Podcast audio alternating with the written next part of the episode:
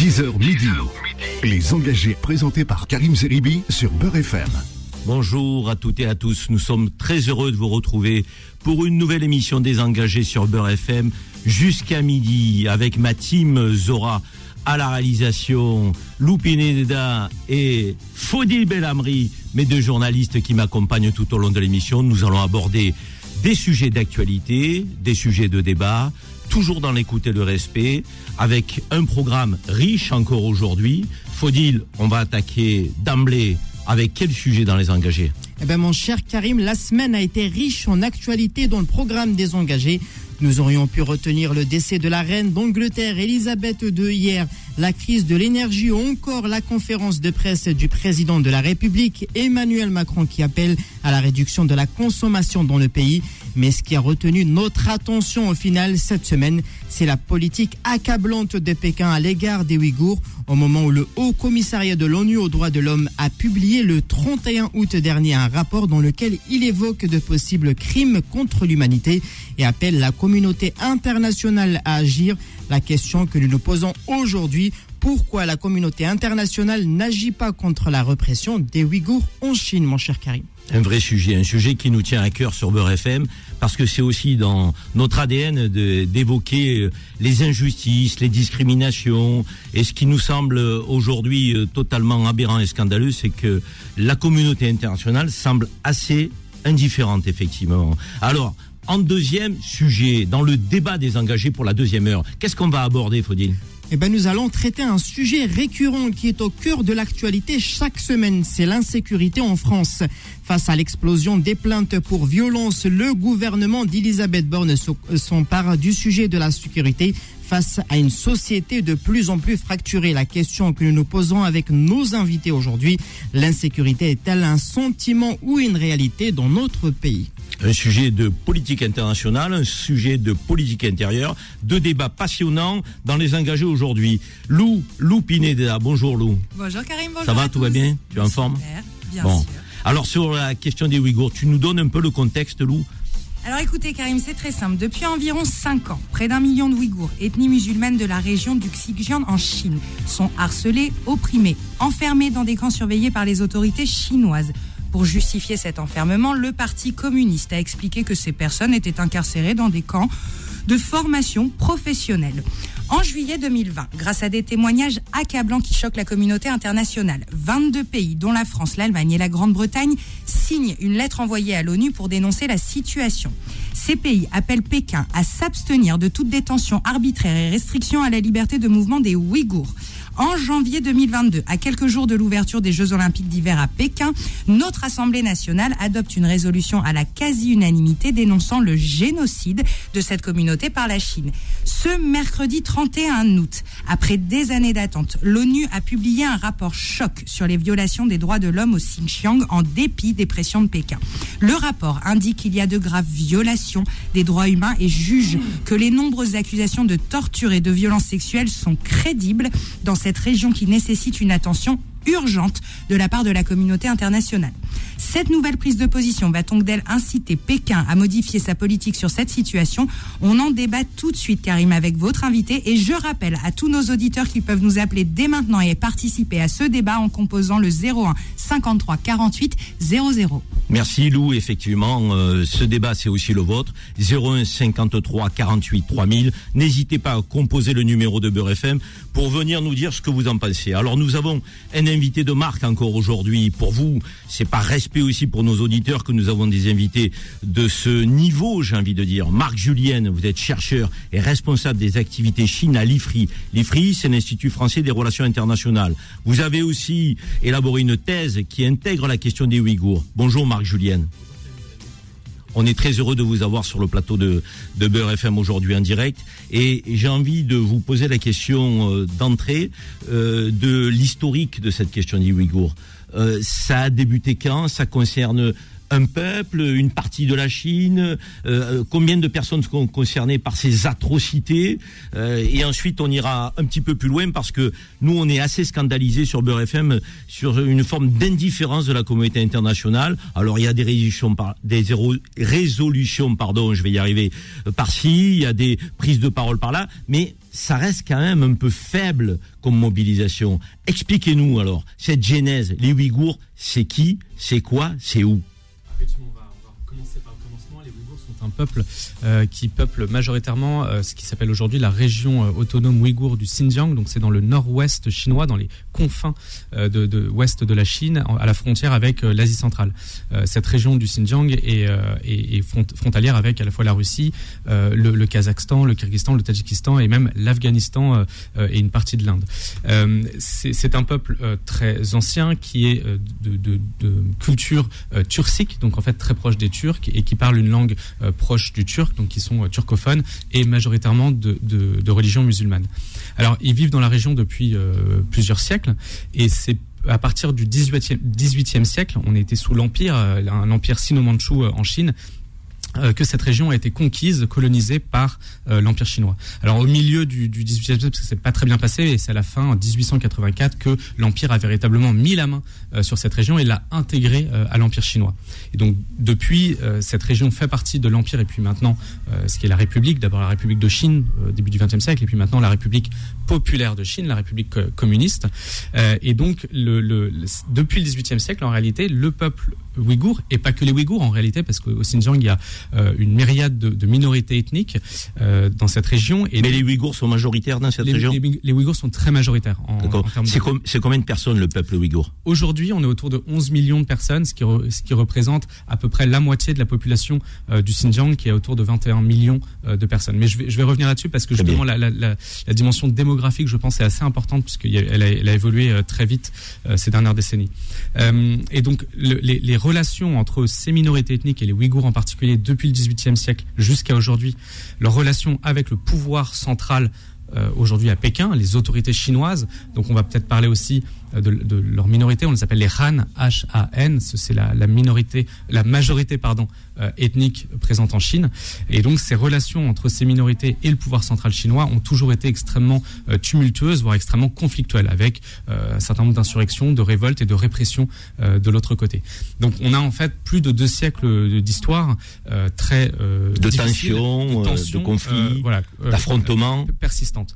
Et là, le président actuel et secrétaire général du Parti communiste en Chine, Xi Jinping, euh, s'est probablement euh, donné comme euh, mission d'être pas que sur le Xinjiang d'ailleurs, hein, sur Hong Kong, sur Taïwan, sur d'autres sujets, s'est donné pour mission en fait d'être l'homme providentiel de la Chine qui va régler justement les problèmes. Et sa méthode à lui c'est c'est le, la, la, la, force, la répression et la brutalité. Et donc voilà où on en est euh, aujourd'hui. Puis après, on peut, on peut revenir un peu plus en détail sur euh, ce qui s'est passé ces Alors sur la question démographique, Marc Julienne, euh, donnons un peu des, des, ordres de grandeur. Vous nous avez dit 10, 11 millions de Ouïghours dans cette région de Chine. Combien sont concernés par l'oppression aujourd'hui? Parce qu'on parle d'un million de personnes qui ont été internées dans des camps. Vous confirmez ce chiffre, vous, le chercheur? Euh, c'est très difficile d'avoir des chiffres. On a des estimations et ces estimations, moi, je ne veux pas les confirmer. En tout cas, je veux dire qu'elles sont extrêmement crédibles. Euh, un million, c'est même la, fourchette basse, puisque euh, si on compte toutes les personnes qui sont actuellement présentes dans des camps de rééducation ou qui y sont passées, puisque certains y ont passé quelques mois ou en, en, sont ressortis en tout cas. Donc, si on additionne toutes ces personnes-là, on peut arriver à plusieurs millions. Certains spécialistes parlent de 3 millions de personnes. Donc euh, c'est crédible. Après, votre question était combien de personnes sont concernées par l'oppression? Ben, Toutes puisque ce n'est pas euh, une campagne qui vise euh, des personnes, des individus de manière spécifique. ça vise une culture, une religion et un peuple pour le fait qu'il soit justement pour son pour son ethnicité. Donc en, en réalité aujourd'hui tous les Ouïghours, mais pas que les Ouïghours, les Kazakhs, les Kirghizes, les Mongols, etc., sont tous concernés par euh, ce système de surveillance qui est omniprésent, qui souhaite être même omniscient euh, dans la région du Xinjiang. Et aujourd'hui, tout le monde est euh, pas forcément dans les camps de rééducation, mais qui peut être dans des justement des centres de formation professionnelle ou euh, ou euh, faire juste l'objet d'une surveillance permanente, y compris dans la rue, euh, la surveillance, les, les, les contrôles d'identité, les, les, scans des téléphones portables, etc., etc. Donc cette surveillance est omniprésente. Cette, je dirais, oppression, répression, elle est liée à la religion des Ouïghours principalement? Alors religion musulmane, on le rappelle. Oui, religion musulmane, probablement, euh, c'est probablement pas le seul facteur, euh, mais je préciserai quand même que de toute façon, les religions, de manière générale, sont euh, dans le collimateur du, du, président Xi Jinping actuellement, puisque même les, les, les, chrétiens, par exemple, sont réprimés. Alors évidemment, pas du tout dans la même mesure que les euh, que les musulmans. Donc, euh, alors et puis en plus, il y a plusieurs minorités musulmanes différentes en Chine, mais on va peut-être pas entrer dans, dans ce niveau de détail. En tout cas, certes, le fait qu'ils soient musulmans joue, puisque le Parti communiste est fondamentalement athée. Et donc euh, pendant les pendant sous Mao Zedong par exemple euh, les religions étaient purement et simplement interdites. Donc maintenant c'est quelque chose sur lequel le Parti communiste est revenu. Mais euh, il y, a, de toute façon voilà un, sentiment plutôt négatif à l'égard de toute religion et en particulier l'islam. Mais c'est aussi en fait une question ethnique puisque le régime chinois, je ne parle pas des Chinois, mais le régime politique chinois, est ce qu'on peut appeler ethno-nationaliste, c'est-à-dire qu'il considère que la nation chinoise, c'est la nation qui repose sur l'ethnie Han, la majorité ethnique. Et donc, euh, il y a officiellement 56 euh, minorités ethniques en Chine. Donc c'est énorme. Euh, et, elles sont reconnues officiellement par les autorités politiques. En réalité, elles sont reconnues, mais je dirais plus qu'elles sont tolérées. C'est-à-dire que ça fait partie du folklore de, de l'histoire de la Chine d'avoir intégré différentes minorités, mais il n'en reste pas moins que la culture chinoise repose sur la nation, et la nation, ce sont les Han. Cette répression ignoble que vivent et que subissent les Ouïghours aujourd'hui, elle est documentée. On a des éléments donnez-nous, j'allais dire, un peu les sources. On parle de camps d'internement, on parle de, j'allais dire, de stérilisation quasiment des femmes. Il euh, y, a, y, a, des bafouements aux droits de l'homme, aux droits humains les plus, je dirais, les plus profonds, les plus basiques. Donc aujourd'hui, ces éléments, ils ressortent de quoi? D'enquête, d'investigation Que disent les Chinois face à ces éléments? Comment ils expliquent cette répression? Quel est leur argumentaire pour, j'allais dire, justifier l'injustifiable? C'est parce que c'est, c'est, c'est, j'ai envie de dire, c'est indéfendable, ça. Oui, vous avez raison de revenir sur ce point qui est, fondamental puisqu'il il persiste, alors de moins en moins, mais il persiste quand même un débat, même en France, alors ils sont extrêmement minoritaires, mais de gens qui euh, justement contestent, euh, remettent en question euh, la, réalité justement de ces violations des droits de l'homme et, et, et, les Chinois, les autorités chinoises elles-mêmes disent qu'il s'agit d'un complot anti-occidental organisé par les États-Unis et par la CIA. Donc il est important justement de revenir sur les fondements, qu'est-ce que l'on sait et comment on le sait? Euh, et en tant que chercheur, justement, c'est quelque chose qui est très important de revenir à, quelles sont les sources. Alors en fait, elles sont très diverses, très variées euh, et très nombreuses. Euh, ces sources-là. On peut commencer par les images satellites. Donc en fait, on a vu et on voit l'évolution. En fait, on a vu la, la, construction de ces camps de rééducation à partir de 2017. Et quand les Chinois nous disent que ce sont des centres de formation professionnelle, alors si c'est le cas, c'est des centres de formation professionnelle qui sont entourés de murs d'enceinte de 10 mètres de haut avec des barbelés et des miradors. Donc voilà, un spécialiste, par exemple, d'architecture de, de, carcérale peut, peut, évidemment tout de suite euh, valider le fait oui, que ce sont des prisons, ce sont, des camps d'internement. Voilà, et donc en fait, on a vu, ne serait-ce qu'il est, il est tout à fait possible, par exemple, de mesurer la superficie de ces, de ces prisons à travers l'ensemble euh, du Xinjiang. J'ai oublié de préciser que le Xinjiang, c'est une région qui est immense. Elle fait à peu près 2,5 fois la France en termes de, de, superficie. Et donc, on a des centaines, euh, on a découvert, mis à jour par des images satellites, des centaines de camps flambant neufs, ou alors des prisons dont la superficie a été étendue, euh, multipliée par deux euh, ou par trois. Euh, et donc ça, en fait, il a, il a été possible de le mesurer très précisément, voire même de faire des estimations de la capacité euh, de ces établissements à accueillir euh, le, nombre de personnes qu'elles qu pourraient accueillir. Donc c'est une source déjà très importante, les images satellites. Après, on a eu beaucoup de témoignages, des dizaines, des centaines de témoignages, à la fois euh, de rescapés de ces camps-là, euh, notamment euh, Madame Haïti Wadji qui vit aujourd'hui en France et qui a écrit un ouvrage sur cette question-là. Euh, mais aussi, euh, elle, elle a été victime, elle était prisonnière, mais il y a aussi eu des, euh, des gardiens, y compris des, des, des, des, officiers de police en fait, qui ont témoigné, ou des personnes qui étaient là pour justement rééduquer idéologiquement, qui ont, réussi à, à, quitter ces camps et puis surtout à quitter la Chine ensuite. donc, on a beaucoup de témoignages et puis donc, images de satellites, témoignages, témoignages de gens détenus, officiels. témoignages de policiers repentis. Donc, c'est nourri tout ça, c'est voilà, on... documenté, c'est archivé. D'ailleurs, on va y revenir après une page de pub, Marc Julienne, parce qu'on va avoir une journaliste, Laurence Defranou, avec nous, qui a écrit un livre, Les Ouïghours, histoire d'un peuple sacrifié. Je vous donne rendez-vous dans quelques secondes. Restez avec nous et composez le 01 53 48 3000 si vous voulez effectivement donner votre avis, témoigner, vous insurger contre ce que vivent les Ouïghours, parce que c'est un pur scandale. Les engagés, reviennent dans un instant. 10h midi. Les engagés présentés par Karim Zeribi sur Beurre FM. De retour dans les engagés pour poursuivre le débat sur les Ouïghours, le sort de ce peuple ouïghour qui est complètement opprimé euh, de manière scandaleuse par la Chine. Donc on va poursuivre le débat avec une journaliste, Laurence Defranou, qui est avec nous en ligne, qui est journaliste à Libération et qui sort un livre, je crois, euh, euh, aujourd'hui ou dans ces prochains jours, qui s'intitule Les Ouïghours, histoire d'un peuple sacrifié, euh, aux éditions Talandais. Bonjour, Laurence Defranou. Bonjour. On est heureux de vous avoir parce que effectivement votre livre est tout chaud et euh, il vient de sortir, je crois. D'ailleurs, il est sorti hier, non? Oui, voilà, c'est ça, il est sorti C'est ça. hier, oui. Avec une préface de Raphaël Glucksmann, qui est député européen, qui s'est beaucoup mobilisé pour la cause ouïghour. Oui, oui, oui. Alors dites-nous un petit peu, vous avez enquêté, vous avez recueilli des témoignages. Quel est votre regard aujourd'hui sur ce que subit ce peuple? Alors, moi, en fait, je, suis journaliste à Libération, je m'occupe de l'Asie. Et je suis allée, euh, quand j'étais euh, jeune, étudiante, Sakodo, je suis allée au Xinjiang dès les années 90. Et c'est là que j'ai- connu pour la première fois la région et le, le peuple ouïghour. Et euh, quand, dans le cadre de mon travail, j'ai toujours suivi la question ouïghour et plus particulièrement évidemment depuis 2017 quand on a commencé à apprendre l'inten- l'intensité de la répression et la construction des camps. Et je, du coup, j'ai écrit un livre pour rappeler, pour euh, raconter tout ça, euh, de la, de la partie historique. Marc Julien a fait un excellent exposé sur euh, l'explication du peuple. Je voulais revenir sur quelques points qui sont vraiment très importants, notamment la surveillance, pour essayer de faire comprendre aux auditeurs ce que vivent les gens aujourd'hui au Xinjiang Allez-y. c'est par exemple la, la surveillance elle est totale elle est totale et elle utilise à la fois les outils traditionnels d'un état policier à la fois les outils du 20e du 21e siècle absolument tout est surveillé. Vous avez les, Ouïghours sont obligés d'aller à des visites médicales où on leur prend leur sang, leur iris, leur, empreinte vocale, leur empreinte euh, tout ce qui tout ce qu'il y a. Tout ça arrive dans des bases de données policières qui sont immenses. Là, on parle des également 11 un- millions de Ouïghours, hein, on est bien d'accord, Laurence Oui, voilà, 11 millions de personnes. Voilà, ça, hein. absolument toute leur vie, jusqu'au moindre détail, est surveillée. Euh, il y a un programme qui s'appelle Devenir famille, où il y a un, un million de fonctionnaires, de fonctionnaires chinois qui vont dans les familles ouïghours.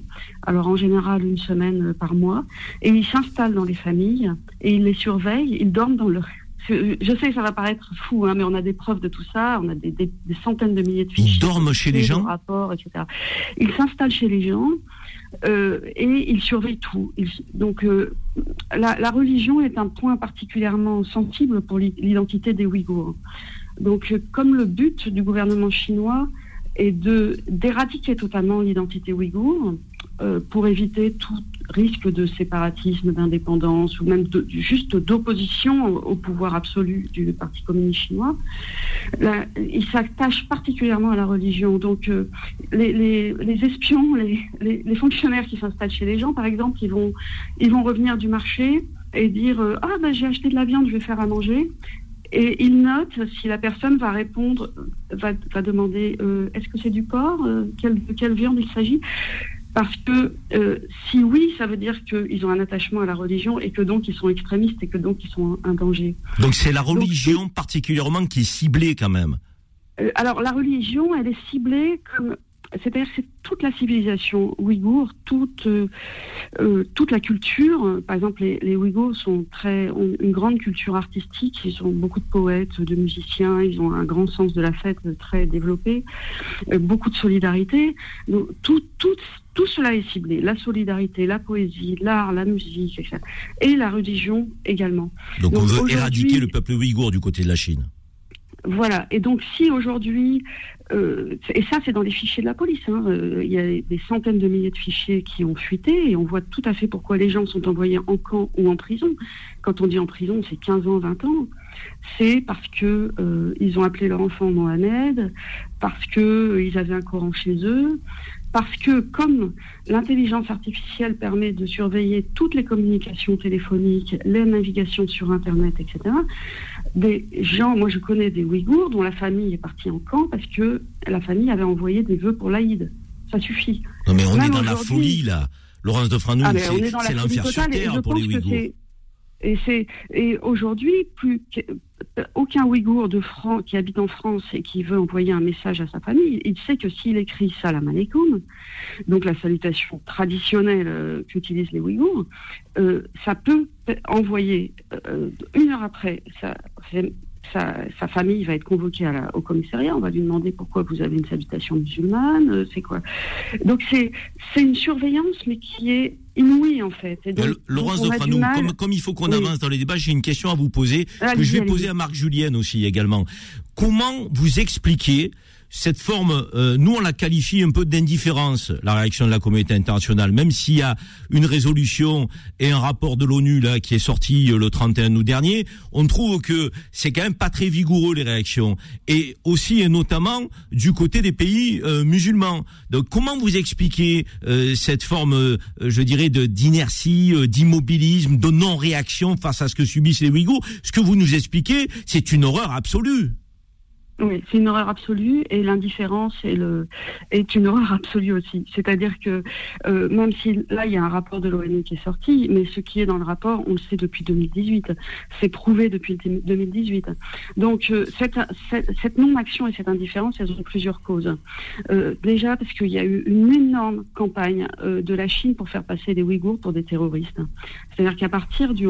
Ils avaient déjà commencé la répression contre le peuple dans les années 90, mais à partir de, à, l'époque c'était pour séparatisme. À partir de 2001, ils ont utilisé euh, le l'image euh, très ils ont collé en fait à tous les Ouïghours à tout le peuple une image de terroriste et, euh, et donc ils sont sous, couvert de, de, la grande campagne antiterrorisme euh, mondiale. Ils ont réussi à faire passer la répression leur répression domestique pour leurs propres citoyens pour une lutte antiterroriste. Pour ce, cela ils sont ils se sont appuyés sur des, des attaques ou des il y a eu quelques attentats au Xinjiang il y a eu aussi beaucoup de rébellions, mais en fait toutes les rébellions ont été qui étaient des rébellions sociales ont été labellisées comme euh, des attentats terroristes, des musulmans, islamistes et suprémistes. Comme, euh, comme personne ne connaît cet endroit qui est en plein cœur de l'Asie centrale, euh, comme c'est en Chine, c'est à 3000 km de Pékin, donc c'est très loin, la Chine est très grande, il y a une ignorance totale sur ce qui se passe là-bas et par paresse, beaucoup de gens ont gobé cette histoire de. on va, on va demander à Marc Julienne. Euh, Qu'est-ce qu'il en pense, lui, de cette indifférence? Euh, Nous disions au antenne, parce qu'il n'y a pas de secret pour nos auditeurs de BRFM, que vous étiez, vous, quand même assez stupéfait de la réaction des pays musulmans. On, aurait pu penser à une solidarité, quand même. On a un peuple qui est de confession musulmane, qui est totalement opprimé. Bon, l'Europe ne réagit pas, mais ça, on a bien compris que quand ça se passait en Europe, on était sensible. Quand ça se passe à l'étranger, on ne l'est pas. On voulait pas accueillir des Syriens. Par contre, les Ukrainiens, ils ont les mêmes voitures que nous. On nous a dit à la télé, donc il faut les accueillir. On marche sur la tête. Donc euh, les États-Unis, bon, on connaît euh, leur position. Ils nous ont fait croire qu'il y avait des armes de destruction massive en Irak. Ils ont complètement déstabilisé cette partie du monde. Ils ont créé le chaos, mais ils se prennent encore pour les gendarmes du monde. Et du côté des pays africains, c'est quand même très timide. Mais les pays musulmans, quand même, c'est un peu honteux ce silence. Comment on l'explique, Marc? Alors, je suis pas finalement si surpris de, ce silence, puisque euh, dans la répression mondiale contre les musulmans, finalement, les pays, euh, beaucoup de pays musulmans sont les premiers finalement à, réprimer leur propre population. Et il faut pas. Euh, beaucoup d'observateurs ont mis, ont pointé du doigt en fait les intérêts économiques de ces pays-là, qui ont beaucoup de commerce, qui exportent beaucoup de matières premières, etc. vers la Chine. C'est sans doute un point qui est important, qui, qui doit être pris en compte dans l'équation. Mais c'est aussi qu'il y a une convergence, une connivence politique très forte entre des pays extrêmement autoritaires. Je pense à l'Arabie Saoudite, l'Iran, l'Irak qui finalement a soutenu, euh, pardon, le Qatar qui à un moment a soutenu, puis après qui a arrêté de, soutenir justement probablement en raison de, son image internationale. Mais c'est en fait des pays qui, euh, euh, voilà, s'accordent avec la Chine sur le fait que les affaires intérieures sont des affaires intérieures. Donc le business passe avant les droits de l'homme plus que le business. Là, je vais beaucoup plus que le business. C'est-à-dire que ce sont des pays autoritaires qui s'accordent sur le fait que le droit international ne doit pas régir ce qui se passe à l'intérieur des États. Pas d'ingérence pas d'ingérence, mais même quand, euh, par exemple, la Déclaration universelle des droits de l'homme, c'est un traité international que la Chine a ratifié, que beaucoup de pays ont ratifié, et normalement, euh, on est censé le respecter à l'échelle internationale, mais aussi à l'échelle euh, interne des États. Et ces pays-là s'accordent, et c'est pas que les pays musulmans, hein, c'est aussi la Biélorussie, la Russie, le Zimbabwe, beaucoup de pays, voilà, à travers le monde, le Venezuela aussi, qui ont beaucoup de divergences par ailleurs euh, euh, politiquement, mais qui là-dessus s'accordent sur le fait que ne, euh, ce qui se passe dans notre pays ne regarde personne. Et on peut faire les pires horreurs dans notre pays, ça ne regarde pas la communauté internationale, ça ne regarde pas le reste du monde. Mais ils n'ont pas à être fiers de ce comportement. Moi, je vous le dis, hein, c'est quand même assez honteux parce que là, on a quand même des éléments. Vous avez parlé des images satellites, on a des témoignages, on a des camps d'internement, des femmes stérilisées, des enfants qui sont maltraités. C'est de la folie ce que vive le peuple, le peuple ouïghour. Donc, qui est une, je dirais, une forme de d'indifférence, d'inaction comme ça. C'est honteux. C'est peut-être aussi l'absence d'image euh, qui fait que, comme le disait Laurence de Franou, on, on ne connaît pas ce peuple-là. On ne, maintenant un petit peu, hein, parce qu'il y a eu justement du travail de libération de beaucoup de médias à travers le monde, d'enquêtes journalistiques. Oh, c'est documenté aujourd'hui. On peut plus dire que ça n'existe oui, pas. Aujourd'hui, oui, mais il y a encore quelques années, cette région n'était pas connue, ce peuple n'était pas connu, et surtout qu'on a très peu d'images. Enfin, je parlais d'images satellites, mais les, on, a, on a très peu d'images de, de, ce qui se passe réellement, justement parce que euh, le contrôle, le, l'appareil euh, de sécurité totale euh, mis en place au Xinjiang est, est, est, est. Quoi. Avant de prendre Anan, une auditrice de Beurre FM qui nous a appelé, qui a composé le 01 53 48 3000, on va vous prendre Anan dans un instant. On va prendre Jean-Guillaume Lozato. Jean-Guillaume Lozato, c'est un essayiste et auteur du livre Free Ouïghour, Liberté Ouïghour. Jean-Guillaume Lozato, euh, quand je l'ai eu pour préparer l'émission, il m'a dit euh, les Ouïghours, c'est un peuple musulman, ils souffrent, c'est une évidence, c'est scandaleux, mais il y a aussi des chrétiens et des juifs qui sont persécutés. C'est un peu ce que vous disiez, Marc Julienne, même s'ils sont minoritaires, il faut en parler parce qu'on ne peut pas passer sous silence aussi le fait que des chrétiens et des juifs soient euh, euh, opprimés euh, par la Chine. Jean-Guillaume Lozato, bonjour. Oui, bonjour Karim et merci pour votre sollicitation. Euh, bonjour messieurs, dames. Et puis avant, avant toute chose, félicitations pour la sortie de son livre à Madame Laurence de Frano, parce que je crois que plus on sera de gens à, dénoncer ça, et mieux ce sera. Voilà, donc Merci je crois que vous avez beaucoup. bien résumé euh, euh, ce que je vous avais dit euh, en antenne, voilà. Alors dites-nous, euh, les chrétiens, les juifs qui sont aussi opprimés, il faut qu'on en parle. Il n'est pas question d'avoir une Oui. indignation à géométrie variable. C'est pas notre position à Beurre FM. Nous, ce que Ah, regrette, c'est qu'aujourd'hui, il y a une indifférence de la communauté internationale face à, que, à ce que vivent les peuples opprimés. Aujourd'hui, c'est le peuple ouïghour. On pourrait dire Oui. le peuple yéménite. On pourrait parler du peuple palestinien.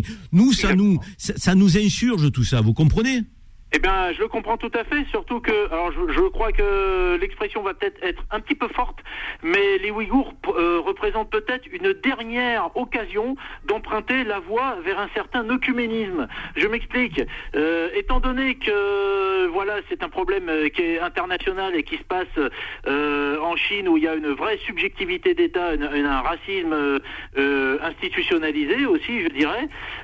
Donc c'est l'occasion, je dirais, pour les chrétiens, les musulmans, les juifs euh, et même les, les, agnostiques, les, euh, les athées, de peut-être pour une fois euh, se, tous se donner la main et agir contre, contre ce phénomène. Parce que si ça prend de l'ampleur, si on accepte ça en plein 21e siècle, euh, la prochaine fois ce, ce sera quoi? Alors pour rebondir, Karim, sur ce que vous veniez de, de dire, effectivement en Chine, il y a aussi des persécutions euh, envers des chrétiens et les Ouïghours contre des chrétiens parmi eux. J'en ai même euh, interviewé un qui, qui, est, qui est chirurgien de formation, qui est exilé à Londres et qui avait assisté au, à la réunion de l'ETAC euh, en ma compagnie avec Raphaël Glucksmann et donc euh, Madame Fiorella Luna pour dénoncer le trafic d'organes.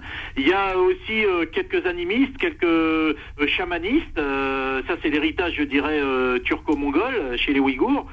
Et bon, en dehors de du, du Xinjiang ou du Turkestan oriental, euh, il y a aussi, euh, bah, il y a aussi, je crois, attendez, euh, il y a 5 millions de, de catholiques et quelque chose comme 23 millions de protestants dans toute la Chine, et il y a 1000 juifs. Et dans la ville de Kafei, euh, au Kingfeng, euh, bon ben écoutez, maintenant les juifs, heureusement, ont l'appui de, je dirais, de certaines associations euh, israéliennes pour pour vivre à peu près tranquillement, mais bon, ils sont quand même obligés de graver sur euh, la, la stèle de la synagogue que le confucianisme euh, inspire euh, le judaïsme ou quelque chose comme ça, je me rappelle plus bien.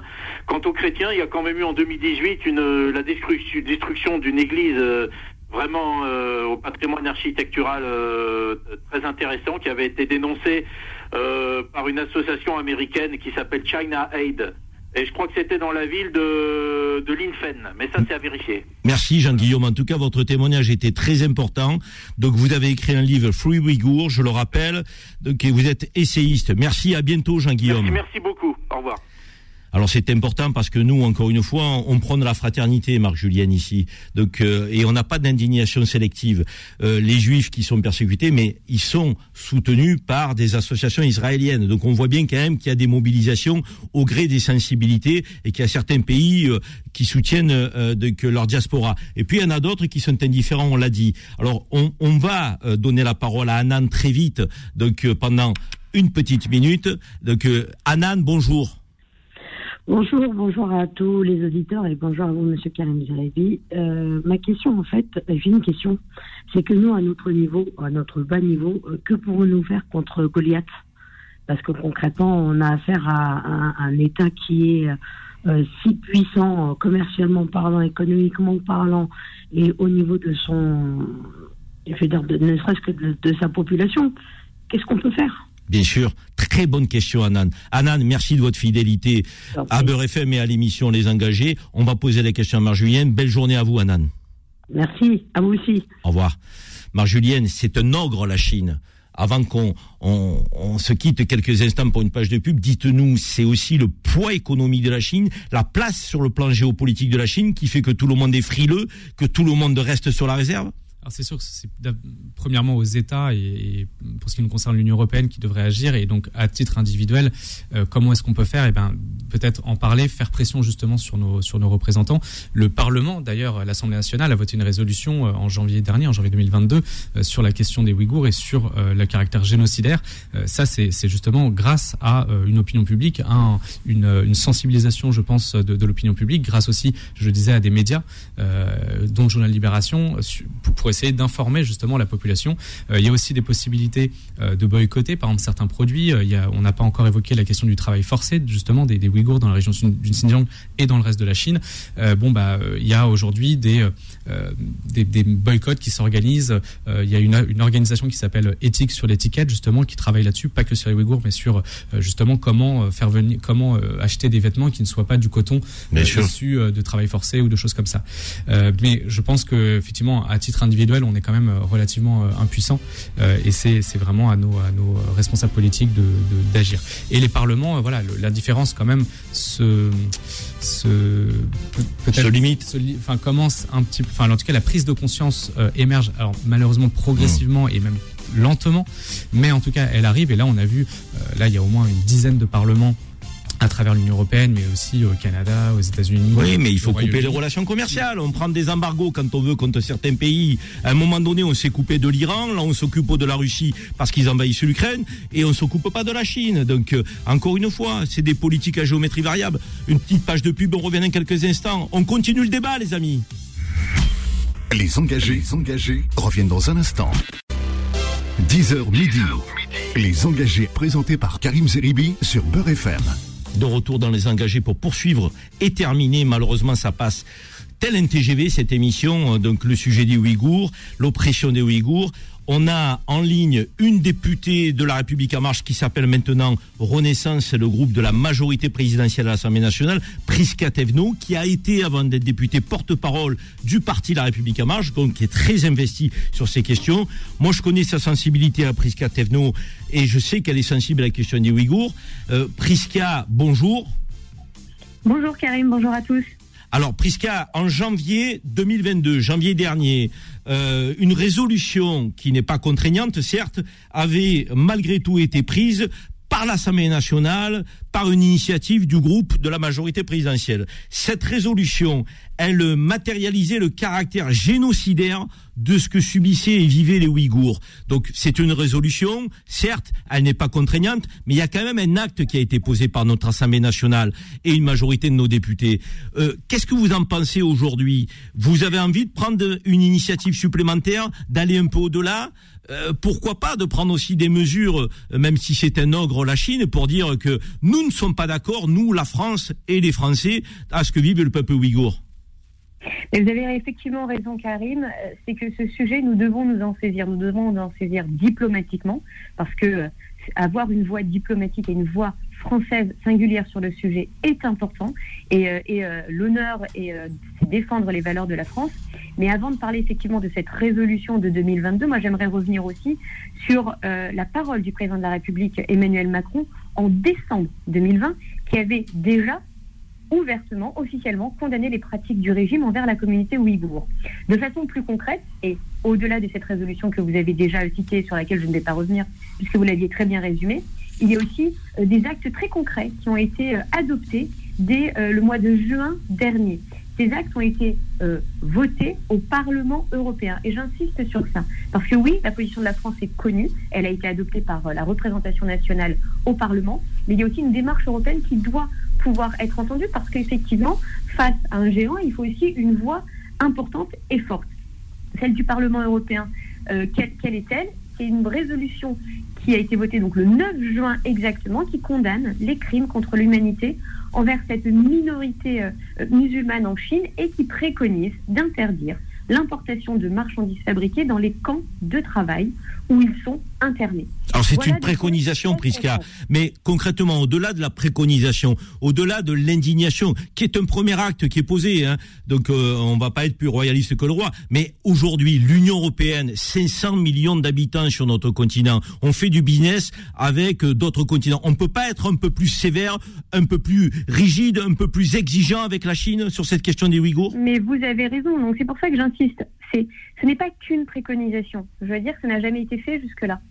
C'est quand même assez important. Ça a des conséquences. Et, euh, je pense qu'il faut euh, devoir le souligner. Pour le, coup, après, je suis d'accord avec vous, il faut qu'on continue à aller plus loin. Mais là, je viens de vous parler d'une résolution euh, qui a été adoptée en juin dernier. Mais si on remonte aussi à 2020, euh, l'Union européenne avait aussi adopté plusieurs séries de sanctions contre des dignitaires chinois. Alors, on n'a peut-être pas parlé beaucoup à l'époque, mais là, du coup, j'en profite. Et je profite de votre antenne et du sujet que vous ouvrez pour en parler. C'est une sanction contre les dignitaires chinois qui étaient impliqués dans le génocide des Ouïghours, avec des sanctions telles que gel des avoirs, interdiction de visa, etc. Voilà ce que ça veut dire. Je ne dis pas que tout est beau, tout est génial et qu'on a suffisamment fait que maintenant on, on- on lève les mains et on regarde ailleurs. Pas du tout. Il faut continuer à avancer sur ces sujets, il faut continuer à en parler. Mais moi aussi, j'aimerais aussi qu'on soit très clair. C'est que c'est sur ces sujets, euh, il faut qu'aussi le Parlement, la représentation nationale, parle d'une seule voix. Prisca, est-ce que vous avez envie, en tant que parlementaire, vous êtes élu, député, aujourd'hui, depuis juin dernier, de porter encore ce sujet, de sensibiliser le Parlement, vos collègues et les groupes d'opposition? Vous, vous, vous nous dites aujourd'hui que vous allez quand même remettre ça sur la table? Écoutez, de toute façon, tant que ces conditions existeront, nous ne lâcherons pas.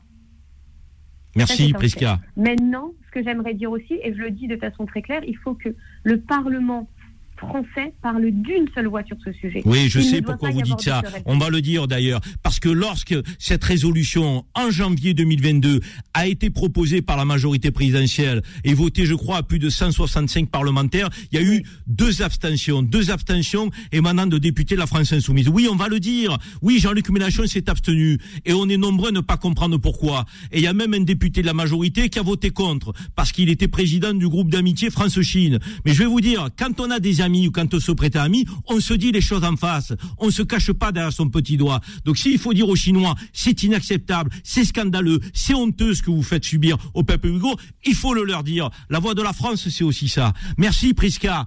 Merci, belle vous. continuation à vous, à très vite. Au revoir. Au revoir. Au revoir. Alors on va prendre Nabil, Nabil qui va nous donner une réaction. en- Allez, une minute. Nabil, bonjour. Bonjour. Bah, moi, je vous appelle en fait parce que franchement, je suis sidéré. Euh, je suis même choqué que personne ne bouge concernant les Ouïghours. Euh, franchement, ça fait des années, on en parle. On voit ça également sur euh, sur les chaînes télé, que ça soit CNews, sur BFM TV, mais ça ne bouge pas. Donc moi, j'aimerais savoir. On ne peut pas faire confiance à nos politiciens qui ne bougeront jamais. On le sait. Donc, faudrait-il pas un lobby musulman? Voilà. Parce qu'on sait très bien que si les politiciens n'ont pas d'argent, ils ne sont pas financés pour leur campagne, eh ben ils n'auront rien du tout, ils ne seront pas élus. Tout Vous vient de l'argent. Qu'est-ce que vous voulez, Nabil Un lobby musulman. Un lobby musulman. qui. Ouais, Mais un Nabil, lobby Nabil, musulman Nabil, avec- Nabil, quand il y a une communauté, quelle qu'elle soit, qui subit euh, l'ignominie, on ne doit pas attendre que ce soit simplement les semblables à cette communauté qui s'insurgent et qui s'indignent. Moi, Oui, quand, quand oui. un juif, quand un chrétien souffre, Nabil, dans le monde, moi, je, je suis scandalisé. Quand un musulman souffre, je suis scandalisé de la même manière. N'attendons pas que les uns défendent que ceux qui leur ressemblent. C'est pas ça notre conception des valeurs, Nabil. Non, mais je, je, je- non, mais je suis d'accord avec vous. Mais vous voyez, vous faites un constat comme moi, monsieur. Vous faites votre émission aujourd'hui sur ce sujet. C'est que ça ne bouge pas. Oui, mais regardez, les pays musulmans sont les derniers à bouger, Nabil. Donc de quel lobby vous me parlez Arrêtons. Bah, c'est le lobby des humains qu'il faut défendre aujourd'hui. Il faut porter le Oui, lobby des ça- droits de l'homme, le lobby de la fraternité. C'est ça notre Oui, défi, on, mon cher Nabil. mais on sait que c'est faux, ça n'existe pas. Quand, quand ça concerne ne dites pas ça. l'histoire des musulmans, la cause des musulmans, ça n'existe pas. C'est malheureux. On le voit, ça fait des années et des années, en tant que musulmans, nous le constatons, c'est que quand c'est une question sur les musulmans, il n'y a rien. Il n'y a rien. Nabil. Nabil, Nabil, votre témoignage est important et je vous remercie d'avoir composé le 01 53 48 3000 pour vous exprimer. Nous sommes sur la liberté d'expression totale, mais nous sommes aussi sur un débat et on se dit les choses. C'est l'Arabie Saoudite qui aujourd'hui persécute le peuple yéménite, qui est musulman à 95%, mon cher Nabil. Donc vous voyez bien, Oui, et oui, personne ne bouge pour la cause palestinienne. Vous voyez bien, le peuple ouïghour, les peuples musulmans sont les derniers à bouger, mon cher Nabil. Cher Nabil, continuez d'être fidèle bouge. à Beurre FM. On va poursuivre ce débat. Merci à vous en tout cas. Merci à vous. Merci. Au revoir. Alors, mon cher Marc Julien, c'est un débat qui est houleux, qui est sensible, qui crée des émotions et c'est normal parce que nous sommes touchés au cœur, parce que vit le peuple ouïghour. Si on devait résumer en 30 secondes, qu'est-ce que vous nous diriez sur cette question? On peut aujourd'hui inverser la donne? Ou ce peuple ouïghour va encore subir pendant des décennies Oui, c'est une question très difficile, la question des leviers dont on dispose, nous, pays, communauté internationale, Union européenne, euh, euh, pour, essayer de faire bouger la Chine. Euh, en tout cas, donc, de manière assez pessimiste, le fait, je vais commencer pessimiste, mais je vais terminer, euh, terminer avec un peu d'optimisme. Euh, le droit international est fait de telle sorte qu'on ne peut pas juste aller en Chine et ouvrir les camps. Euh, on ne peut pas juste envoyer euh, par, de force une euh, enquête euh, indépendante de l'ONU. Il faut que, le, le- que les Chinois nous autorisent. Maintenant, de manière optimiste, on voit que le rapport de force euh, se, se- se resserre. On voit que le rapport de l'ONU qui est sorti le 31 août est, tu- est, est Vous êtes optimiste. dont l'ONU endosse. Vous y croyez tout- tous les- On a envie d'y croire aussi. a- a- On lance la page de pub et on revient dans un instant. Les engagés, les engagés reviennent dans un instant. 10h midi. Les engagés présentés par Karim Zeribi sur Beurre FM. De retour dans les engagés, effectivement, ce sujet des Ouïghours, il est sensible. hein. Le nombre d'appels que nous avons est important. Malheureusement, on ne peut pas prendre tout le monde, euh, mais nous y reviendrons. hein. Soyez certains que ce sujet qui ne nous laisse pas indifférents, que nous trouvons vraiment euh, à traiter encore euh, et encore et toujours, parce que si les médias le font pas, nous on le fera sur Beurre FM. On n'a pas de sujet tabou, on n'a pas d'a priori, on n'a pas d'indignation sélective ou à géométrie variable. Donc nous reparlerons de ce peuple ouïghour qui subit des atrocités. On est sur notre rubrique du jour, de la semaine, qui s'appelle le Conseil citoyen. Le Conseil citoyen. Le Conseil citoyen Lou, cette semaine va concerner un sujet très sensible. Quel est-il? Absolument, Karim. Comme chaque semaine, nous sommes en ligne avec Maître Hervé Serroussi, avocat en indemnisation de dommages corporels et figure montante du barreau de Marseille. Aujourd'hui et en ce début d'année, il va nous parler de harcèlement scolaire. Alors, comment l'identifier? À qui en parler? Que peut faire la justice pour vous? On en parle tout de suite. Maître Serroussi, bonjour maître, comment allez-vous? Il est avec nous, maître Serroussi? Ah, on est heureux de vous avoir comme chaque semaine, maître. Alors, on aborde un sujet qui est très sensible, qui euh, inquiète à la fois les parents, le personnel scolaire et qui touche de très nombreux enfants. C'est le harcèlement. Maître, comment on peut définir le harcèlement? Est-ce qu'il existe une loi pour protéger nos enfants? Dites-nous en quelques mots, quel est ce sujet du harcèlement? Bien sûr, Karim, eh bien, finalement, si vous voulez, c'est c'est très nouveau tout ça, hein, puisque c'est la loi euh, du 2 mars 2022, donc il y a à peine quelques mois, qui finalement va instaurer en France un délit, d'accord, un nouveau délit pénal d'harcèlement scolaire. Alors, euh, le contour de cette loi, c'est important de le comprendre, euh, c'est un agissement hein, qui doit porter atteinte à la dignité de l'élève, qui doit altérer la santé mentale ou physique de cet élève et dégrader ses conditions d'apprentissage. Voilà, la loi aujourd'hui est claire, c'est une loi qui est récente, c'est important de comprendre dans quel système on se situe. Aujourd'hui, il y a un nouveau délit pénal avec des sanctions dont on va reparler, mais finalement, si vous voulez, ces caractéristiques, il faut, pour que le harcèlement soit constitué, qu'il y ait une violence physique ou morale exercée sur l'élève, il faut qu'il y ait une répétitivité de l'action, et il faut que finalement, l'élève qui est harcelé, finalement, ben, ce qu'on appelle une phobie scolaire, soit isolé totalement, soit isolé au sein de la classe, au sein même de l'activité extrascolaire. C'est ce que la loi de mars 2022 prévoit pour déterminer qu'est-ce que le harcèlement scolaire. Maître Hervé Serroussi, euh, concrètement, il y a des parents qui nous écoutent et qui sont peut-être touchés par cette question concernant leur leur enfant. Euh, s'ils sont confrontés, s'il y a des parents qui sont confrontés au harcèlement, euh, vers qui peuvent se tourner Que peuvent-ils faire C'est quoi les premières préconisations que vous indiqueriez? Alors, la marche à suivre, Karim, est très simple. La première chose, c'est qu'il faut impérativement avertir la direction d'établissement, d'accord? C'est une obligation que de le faire, et puis le directeur d'établissement va avoir lui-même à son tour une obligation euh, sans quoi il va directement engager sa propre responsabilité. Son obligation, ça va être d'avertir le procureur de la République, qui lui derrière va enquêter. Donc la première chose à faire, c'est d'avertir la direction de l'établissement. La seconde chose à faire, dans la foulée, c'est d'aller déposer plainte, soit euh, auprès d'un service de police, soit de gendarmerie, soit entre les mains d'un avocat qui le fera en vieux et place. Donc, Donc première chose à faire, on dépose plainte. On va voir le proviseur, le chef on dépose plainte. Et déposer plainte. Très bien.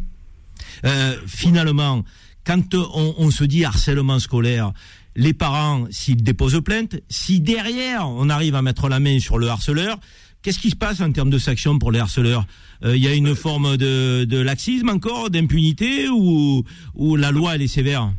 Bah, si vous voulez, Karim, le principe même de l'application de la loi, c'est la sanction. Hein. Là, la sanction, en l'occurrence, euh, on n'y est pas allé de main morte. Euh, on a la plus petite sanction qui, dans le cadre des plus petits euh, harcèlements, ça va être la confiscation de l'ordinateur ou, de, ou du portable qui a servi à harceler ou à cyberharceler la victime. Mais j'espère qu'on ne s'en tient pas là, maître. C'est rien du tout, ça. Évidemment. Là, c'est pour ce qui est le petit harcèlement. Mais la loi va prévoir trois catégories de sanctions en fonction, finalement, du dommage que l'harcèlement va causer. On part sur trois ans, ans, voire 10 ans d'emprisonnement en cas de suicide ou tentative de suicide de la personne qui a été harcelée. Donc on est sur des peines qui sont relativement lourdes et avec une amende qui peut aller jusqu'à 150 000 euros d'amende. Donc aujourd'hui, on n'est plus dans un jeu. Le harcèlement, c'est véritablement puni.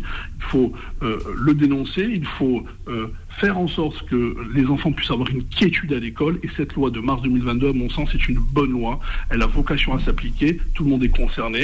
Et il faut aujourd'hui ne pas hésiter à dénoncer lorsqu'il faut le faire. Merci, Maître Serroussi, pour ce conseil citoyen de la semaine très important. Les parents qui nous écoutent, si vous voyez des comportements inhabituels chez vos enfants, chez vos gamins, chez vos minots, comme on dit à Marseille, n'hésitez pas, interrogez-les, posez-leur des questions, faites preuve de pédagogie et surtout, allez voir l'enseignant pour lui demander si là aussi le gamin il est un peu repié sur lui-même. Merci maître, belle continuation à vous, à la semaine prochaine. À la semaine prochaine, merci. Au revoir. Alors, chers amis, on poursuit notre émission Désengagé avec un deuxième débat, vous le savez, et le débat désengagé cette semaine.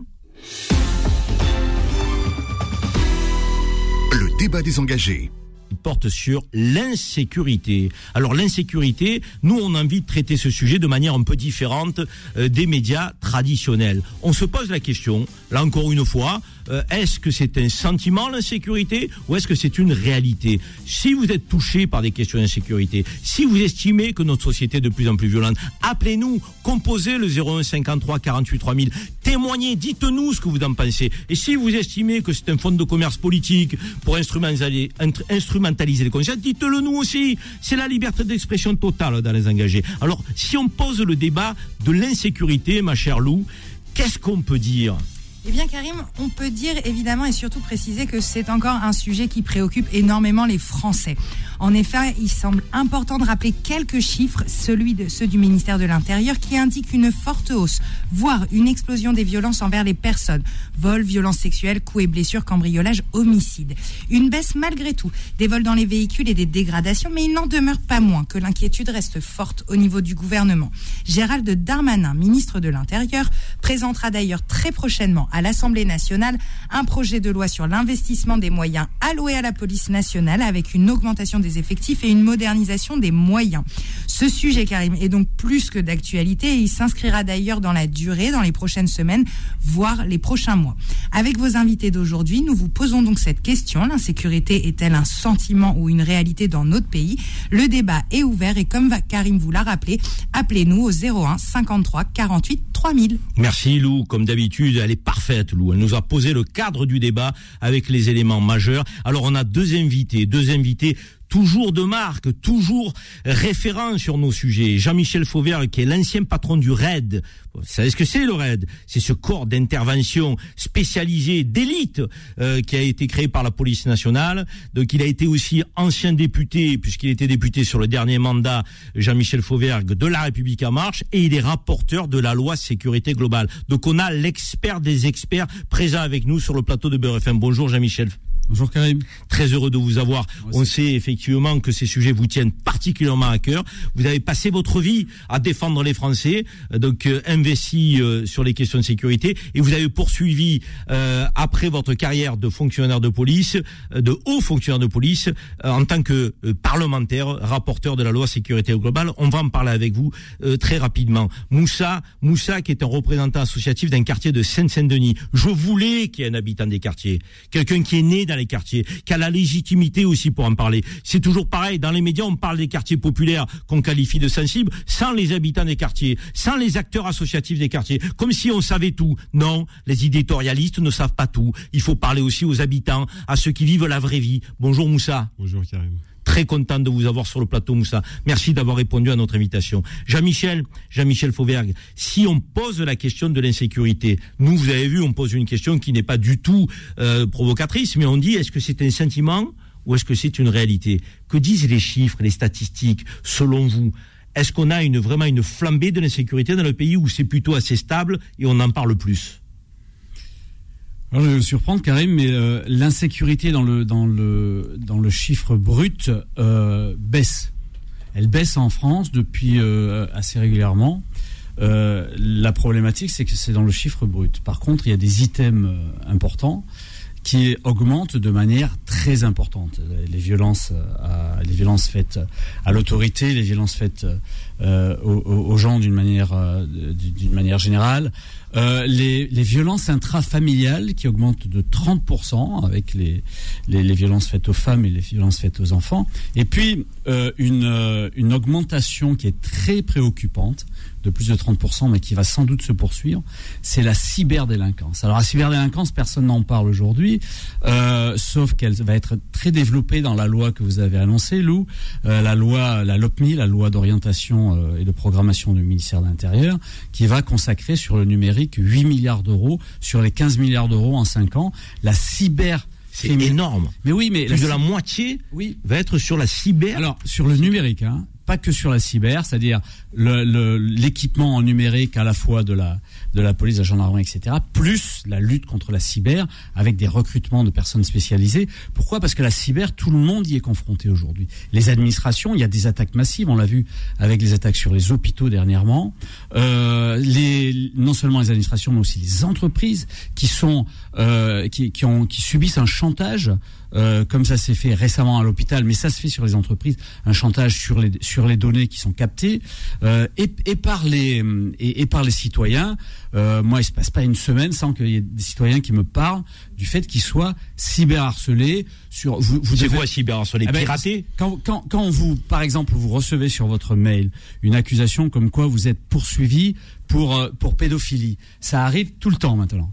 C'est pour justement pour euh, vous hameçonner, comme on, comme on Pour rentrer dans votre ordinateur ou votre- dans votre portable. de manière à ce que vous puissiez un, un certain moment donner un certain nombre de données qui vont euh, qui, vont euh, euh, ensuite participer de l'escroquerie que qu'on va faire sur vos comptes, etc. Donc ça c'est quelque chose d'important. Bon, c'est peut-être pas le débat d'aujourd'hui, mais c'est quelque chose d'absolument euh, nécessaire à combattre. Non, c'est- pas et- le seul débat d'aujourd'hui, mais et- ça fait partie du débat, euh, Jean-Michel, parce que, euh, comme vous le dites, les gens le subissent. Oui. Et il y a un piratage, on rentre dans votre ordi, dans votre téléphone portable, après on vous escroque, et on va chercher vos, votre carte bleue, puis euh, on vide votre compte bancaire, et il y a des, il y a des pauvres gens qui n'ont pas besoin de ça et qui ont déjà des fins de mois difficiles. Donc, mais si je reprends vos propos, vous dites globalement, l'insécurité n'augmente pas, les chiffres montrent plutôt une baisse si on a une approche globale.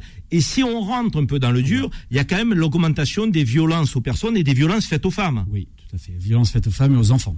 Voilà. Mais alors, avant que Moussa, avant que Moussa, acteur de terrain, nous donne un peu son sentiment sur cette augmentation des violences, les violences faites aux femmes, si elles augmentent statistiquement, est-ce que c'est pas parce qu'on a mieux formé les fonctionnaires de police et parce que ces derniers prennent des plaintes qu'ils ne prenaient pas avant? Aujourd'hui, avant, ils disaient mais c'est pas la peine, madame, de porter plainte, il y aura pas de suite. Ou alors ils disaient mais posez une main courante. Aujourd'hui, ils prennent la plainte, ils sont formés, ils accueillent dans les commissariats. Oui, mais c'est une, bonne chose. Effectivement, vous avez raison, Karim, ça vient euh, aussi en grosse partie de ça, c'est libération de la, de la parole. Et ça vient aussi d'un deuxième phénomène que, que, peu de gens développent, c'est que quand vous, aujourd'hui, euh, la, police ou la gendarmerie interpelle et il y a une procédure de fait sous l'autorité des magistrats sur un, un- une personne qui a, qui, a, qui, a, qui a fait ce type de violence, euh, en général, ils, euh, ils arrivent à remonter un certain nombre de violences que la même personne a faites sur plusieurs victimes. Et donc les statistiques sont gonflées comme ça, de cette manière-là, parce que derrière, il y a des faits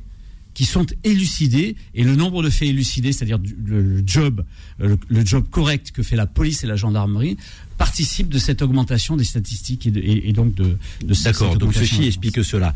Bon, on rappelle quand même à nos auditeurs, mais surtout à nos auditrices, si vous êtes victime de violence, vous n'hésitez pas.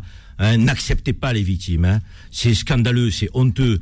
Donc euh, on, ne porte pas la main sur une femme, on n'insulte pas une femme et on ne se laisse pas faire quand on est une femme. On est dans une société qui ne peut pas accepter ça. Donc déposez plainte, battez-vous, donc prenez des avocats et faites en sorte effectivement que euh, le, le, le délinquant, euh, l'horrible comportement envers les femmes soit aujourd'hui condamné. Moussa, quand on dit augmentation des violences, Moussa, je rappelle, acteur associatif d'un quartier de Seine-Saint-Denis, qui est né dans les banlieues, qui a grandi, qui aujourd'hui y exerce son métier. Donc là, on a quelqu'un, on ne peut pas raconter d'histoire, hein, les quartiers, il connaît. Hein.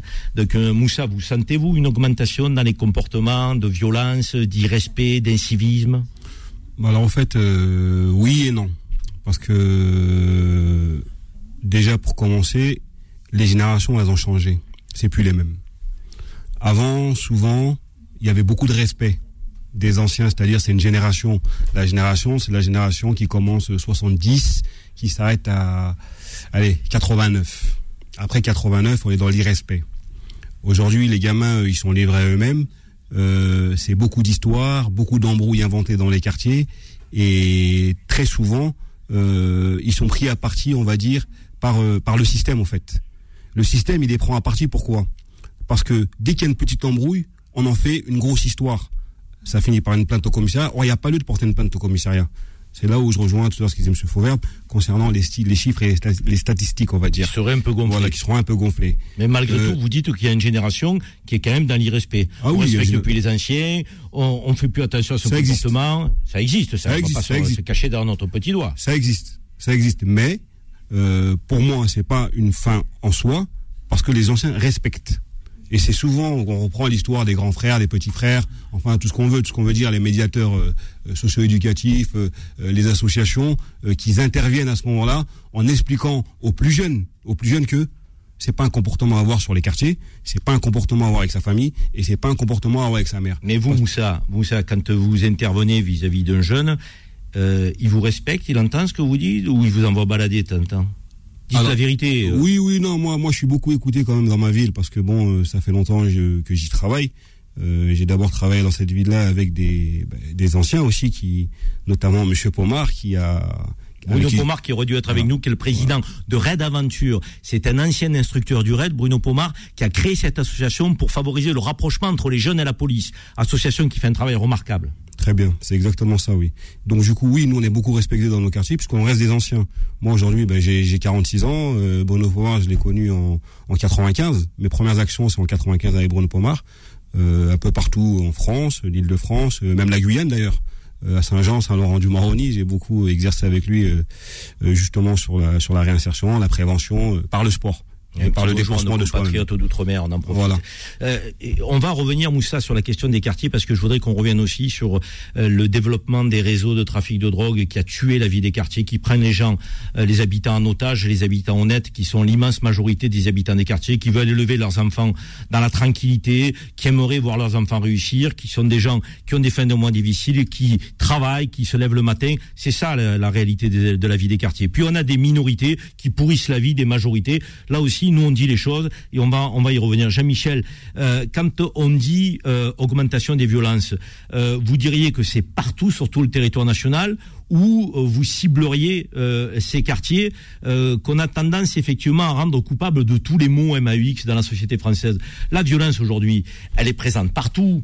Rassurez-nous, pas que dans ces quartiers. Cette jeunesse des quartiers, il y a des jeunes qui sont fantastiques, qui sont très bien. Vous avez raison de, de soulever euh, ce problème-là. On a, on a souvent euh, euh, le, le discours, on entend souvent le discours de dire que euh, d'abord on confond jeunes et délinquants. Euh, il, faut- il faut avoir, euh, vrai. Il faut, il faut remettre les mots euh, là où ils doivent être mis. Euh, les délinquants sont des délinquants, point barre. Mais on a une, on a une jeunesse formidable et on a une population dans, ses, dans, dans, dans sa majeure partie qui respecte les règles établies. C'est pas c'est pas le c'est pas un Far West total où il y a aucune règle qui est qui, qui est, qui est respectée, etc.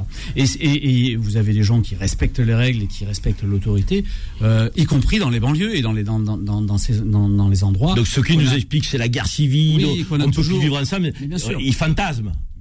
ça fait vendre. Ouais, voilà. ça, fait vendre un certain nombre de choses. Alors, il y y y a quand même deux choses qui, euh, qui, ont, qui ont évolué depuis, euh, depuis l'époque euh, où moi, jeune officier euh, en, en- brigade de nuit, euh, je travaillais sur le sous-bois. Euh, c'est en- dans les années 80, il y a quand même deux, deux grosses choses qui se sont euh, qui ont changé. D'abord, les réseaux sociaux où les gens communiquent entre eux. Et euh, les réseaux sociaux, c'est- c'est c'est un, un bel aspect, un bon aspect, mais ça a surtout un aspect aussi euh, absolument délétère. Ça peut être le meilleur Euh, comme le pire, les réseaux voilà, sociaux. Le, le- le pire des réseaux sociaux. Et, euh, et aussi, vous l'avez dit, euh, cette euh, augmentation croissante du, deal de rue et, de, la vente, de la vente de stupes. Et ça, ça nous draine la majeure partie de la délinquance de, de voie publique. Et ça nous draine beaucoup de choses. Et aujourd'hui, le, deal de euh, est arrivé à, un- à un- un- un- une- augmentation telle que c'est un problème qui doit pris en compte et qui doit être pris en compte On va y revenir.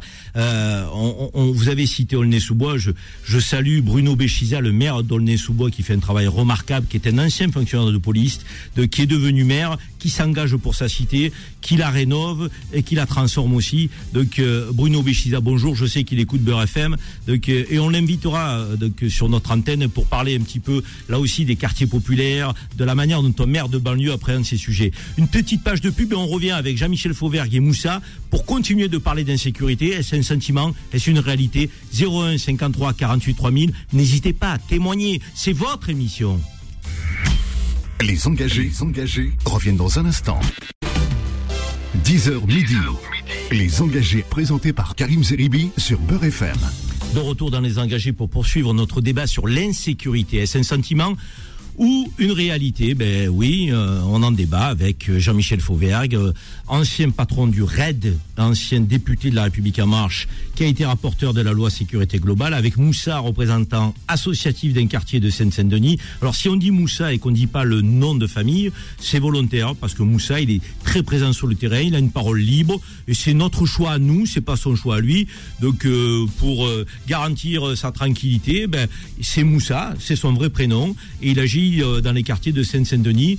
Il a une parole vraie. euh, on est très heureux de l'avoir avec nous sur le plateau parce que moi c'est vrai qu'habituellement les gens issus d'immigration des fois on dit que le prénom, on dit pas le nom, comme s'ils n'avaient pas de nom de famille. Et à chaque fois ça me saoule. Mais là je vous explique pourquoi on dit Moussa et on ne dit pas le nom de famille. On a une mairesse très active sur le terrain de l'insécurité, de la lutte contre l'insécurité dans sa ville. C'est la mairesse de Pontoise, Stéphanie Von E, qui a vécu malheureusement cet été euh, des moments difficiles avec les rodéos dans sa ville, mais pas seulement, euh, qu'il y a des méfaits euh, quotidiens comme partout. Bonjour Stéphanie. Bonjour. Madame le maire, Madame la maire, Madame la mairesse, je ne sais pas comment vous préférez que l'on vous appelle, en tout cas je respecte toutes les, appellations. Qu'est-ce que vous nous diriez sur cette question de l'insécurité dans votre ville? Vous sentez-vous que ce sont des phénomènes qui sont en augmentation, en stabilité, ou vous arrivez euh, à, les, à les combattre, ces phénomènes? C'est quoi la vie d'un maire face à l'insécurité? Ah bah c'est, j'allais dire du quotidien et je rebondirai sur ce que vous avez très justement dit en ouvrant, euh, en ouvrant l'émission ou en tout cas cette, cette page, en disant, en parlant, est-ce qu'on parle de sentiment d'insécurité ou de réalité? Malheureusement, ce que nous avons vécu euh, euh, cet été, ce n'est pas, ça n'a- cela ne relève pas du sentiment, mais bel et bien malheureusement de la, de la réalité.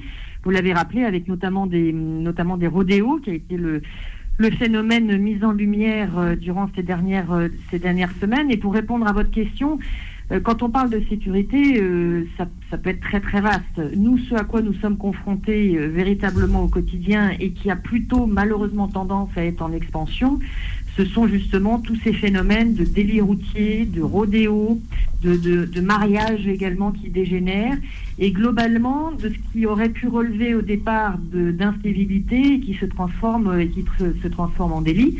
Euh, et là-dessus, il est évident qu'il ne faut absolument pas rester euh, inactif ou euh, euh, se contenter de, de réparer les dégâts, mais bel et bien d'intervenir le plus rapidement possible pour faire comprendre que euh, ces délits, notamment routiers, ne sont pas des jeux, c'est pas drôle, euh, ça peut être dangereux euh, pour l'auteur comme évidemment pour les victimes euh, potentielles et qu'il est impératif que Police nationale, avec l'aide de la police municipale, et on pourra y revenir parce qu'on a quelques idées qui pourraient permettre d'améliorer la collaboration, soit sur le terrain et très réactif. Stéphanie Von eux maire de Pontoise dans le 95. Donc euh, vous, concrètement, le rôle d'un maire euh, qui euh, n'a pas la dimension régalienne d'un ministre de l'Intérieur, qui ne dirige pas la police nationale, vos, vos outils à vous, c'est la police municipale, c'est les éducateurs, c'est la vidéoprotection. Qu'est-ce que vous déployez dans votre ville? Alors, c'est tout ça, c'est ce qu'on peut appeler le continuum de sécurité, hein, qui, euh, qui va de, de la prévention, euh, bien entendu, parce que je vais enfoncer une porte ouverte, une porte ouverte mais le- le- l'incivilité, euh, euh, la, mieux, la mieux régulée, euh, c'est celle qui n'est pas produite, donc ça, ça veut dire qu'il y a eu tout un phénomène de, de prévention, donc ça, ça passe par euh, les maisons de quartier, ça passe par les clubs de prévention, ça passe par euh, la, la, la présence euh, de la police municipale. Vous investissez que beaucoup le- dans la prévention, Madame le maire? Ah oui, oui, on a, on a chaque quartier euh, dispose d'une maison de quartier euh, avec euh, avec des animateurs. Alors on pourra toujours dire que c'est insuffisant. À un moment, on a aussi les moyens que les budgets municipaux nous permettent d'avoir.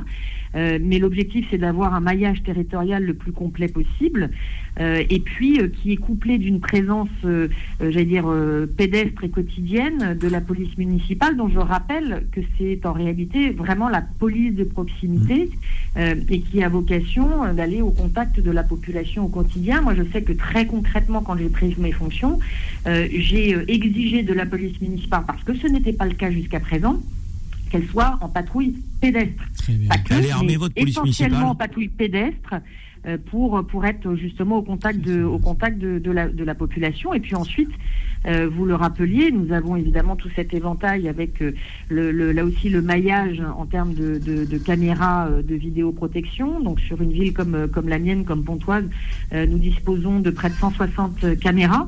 Euh, nous continuons, euh, nous continuons de le déployer. Euh, pour être plus efficace encore, nous sommes en train d'installer la vidéo-verbalisation.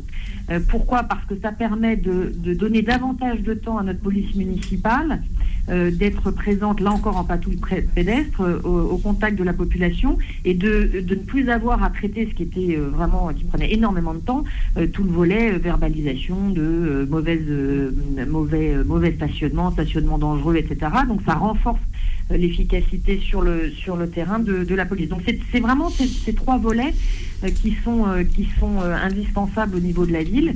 Et puis, euh, et ça c'est mon rôle aussi en tant que maire, c'est de veiller à la bonne collaboration entre la police municipale et la police nationale, euh, de manière à ce que euh, il y ait une, fluidité euh, dans l'info- dans l'information et une rapidité dans la réaction.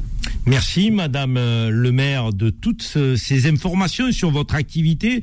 Mais on voit que vous prenez ce dossier vraiment à bras le corps, que vous en faites une priorité pour les habitants de votre ville, que vous investissez sur le budget de votre euh, municipalité et que vous travaillez en collaboration, en étroite euh, collaboration avec les forces de police nationale.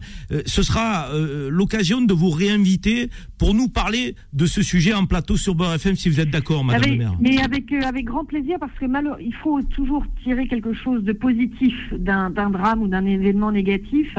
Et, je sais, pour avoir échangé d'ailleurs à plusieurs reprises avec euh, le ministre de l'Intérieur, euh, on a quelques propositions, j'allais dire, de, de, vraiment de bon sens, simples, euh, pour, pour améliorer cette collaboration entre police municipale et police nationale. Je vous en livre juste une. hein. Euh, je ne sais pas si, si vos auditeurs le savent, mais que les polices municipales, pour contacter la police nationale, sont comme n'importe quel citoyen. Elles doivent appeler le 17. Euh, nous n'avons aucune interopérabilité euh, entre les radios euh, des polices nationales et polices municipales. Et on voit bien que dans un certain nombre de circonstances, je l'ai vu malheureusement encore le week-end dernier, on a besoin d'une intervention extraordinairement rapide. Eh bien, la police municipale doit appeler le 17 comme tout le monde. Eh ben, si nous une de avions un canal, voilà, si nous avions un canal partagé, Ben oui. je peux vous garantir qu'on on augmenterait considérablement euh, l'efficacité de nos deux polices. Merci de cette proposition très concrète et vous en ferez d'autres lorsque vous serez avec nous en plateau. Stéphanie Von E, maire de Pontoise, qui prend ce sujet de l'insécurité à bras le corps et qui viendra sur l'antenne de Beurre FM nous faire des propositions. Belle continuation à vous, Madame le maire. Merci beaucoup. Bon Au revoir, au plaisir. Alors, on a des auditeurs de Beurre FM qui sont nombreux à nous appeler. On va prendre Fatima à Paris qui veut nous parler d'insécurité. Bonjour Fatima. Bonjour, monsieur Zeribi. Fatima, vous voulez faire- livrer oui. un témoignage, nous dire euh, ce que vous ressentez, l'insécurité pour vous, c'est un sentiment ou une réalité? Tout d'abord, je voudrais préciser que c'est un plaisir de vous entendre sur FM. Merci. Fatima, c'est très gentil à vous. Euh, euh, parce que je vous suivais un peu ailleurs. Merci. Euh, ce que je voulais dire, c'est que l'insécurité, c'est une réalité. Il faut pas, il faut pas le cacher. C'est une réalité, surtout pour les femmes et les personnes âgées. Euh, pas plus tard qu'il y a deux ou trois jours, moi j'étais dans le RER et j'ai failli euh, être violentée. Et Donc, moi je pense que la violence diminuera, ne s'arrêtera pas complètement le jour où l'État arrête d'être la nounou des voyous.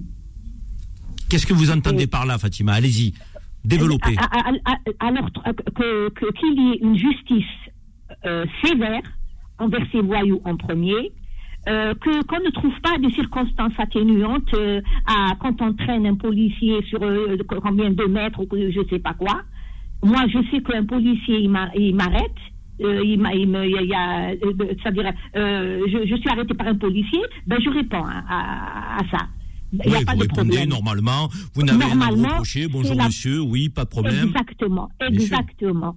Et en plus, moi je pense, il y a beaucoup de délinquance de mineurs.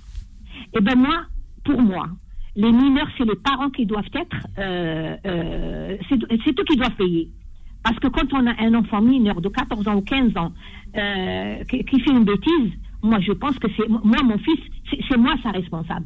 Fatima, Bon, vous pointez a- un sujet qui est très important qu'on va aborder avec Jean-Michel Voilà. Fauverguier-Moussa. C'est la responsabilité des parents parce que mettre des enfants au monde, ça implique quelques responsabilités, effectivement. Fatima, un grand Je merci vous, je pour vous votre remercie, fidélité. Et bonne continuation. Merci Fatima, restez fidèle à Beurre. FM et à notre émission Les Engagés. À très vite. Merci.